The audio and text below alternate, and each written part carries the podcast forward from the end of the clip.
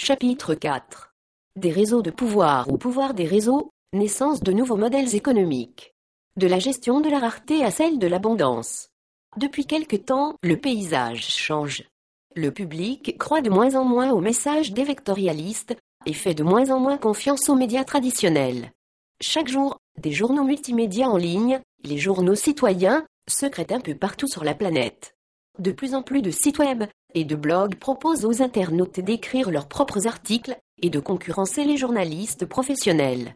La gestion de la rareté est progressivement remise en cause par la gestion de l'abondance.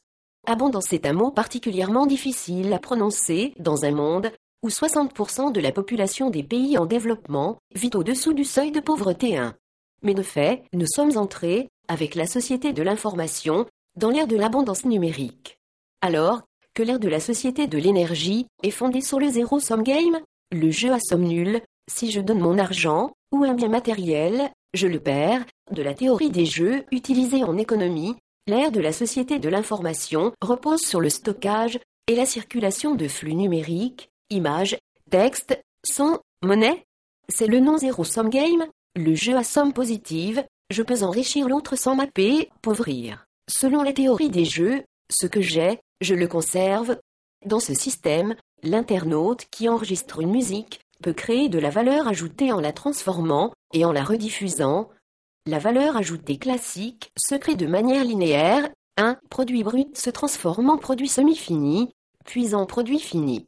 Dans la société de l'information, non seulement le numérique ne se perd pas, mais sa vie se poursuit.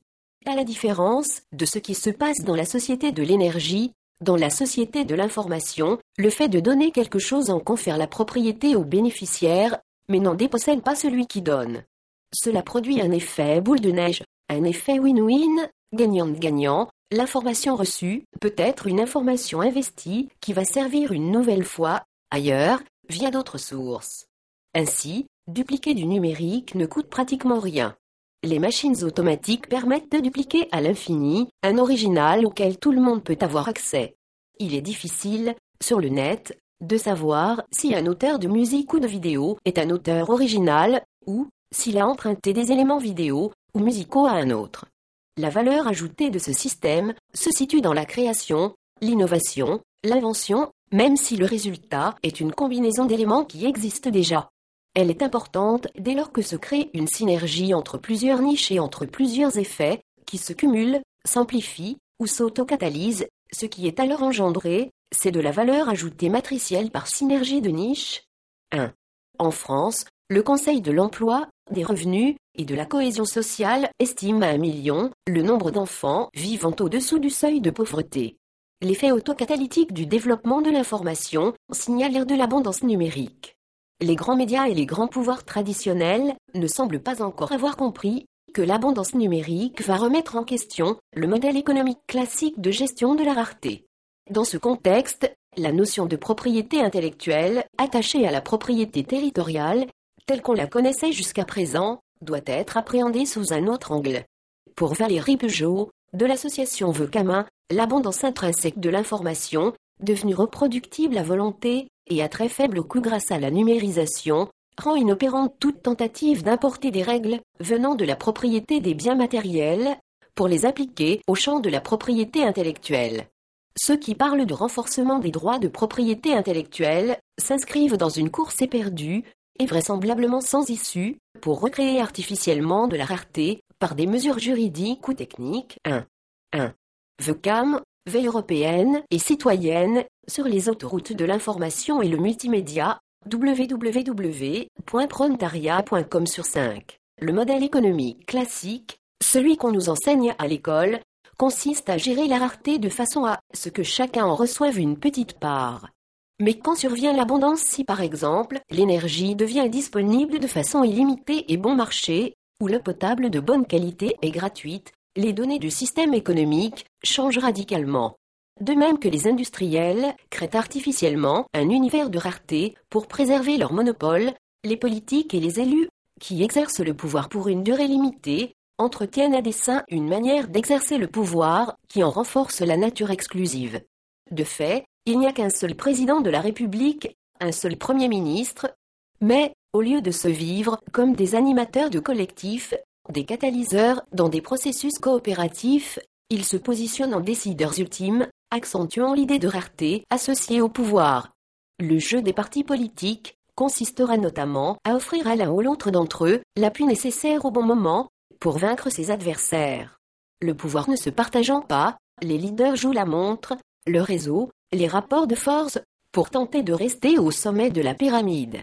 Ils ressentent tout naturellement la montée des nouveaux pouvoirs, et particulièrement celui des médias des masses, comme une menace, alors qu'il s'agit d'une forme d'expression démocratique, certes encore rudimentaire. 1.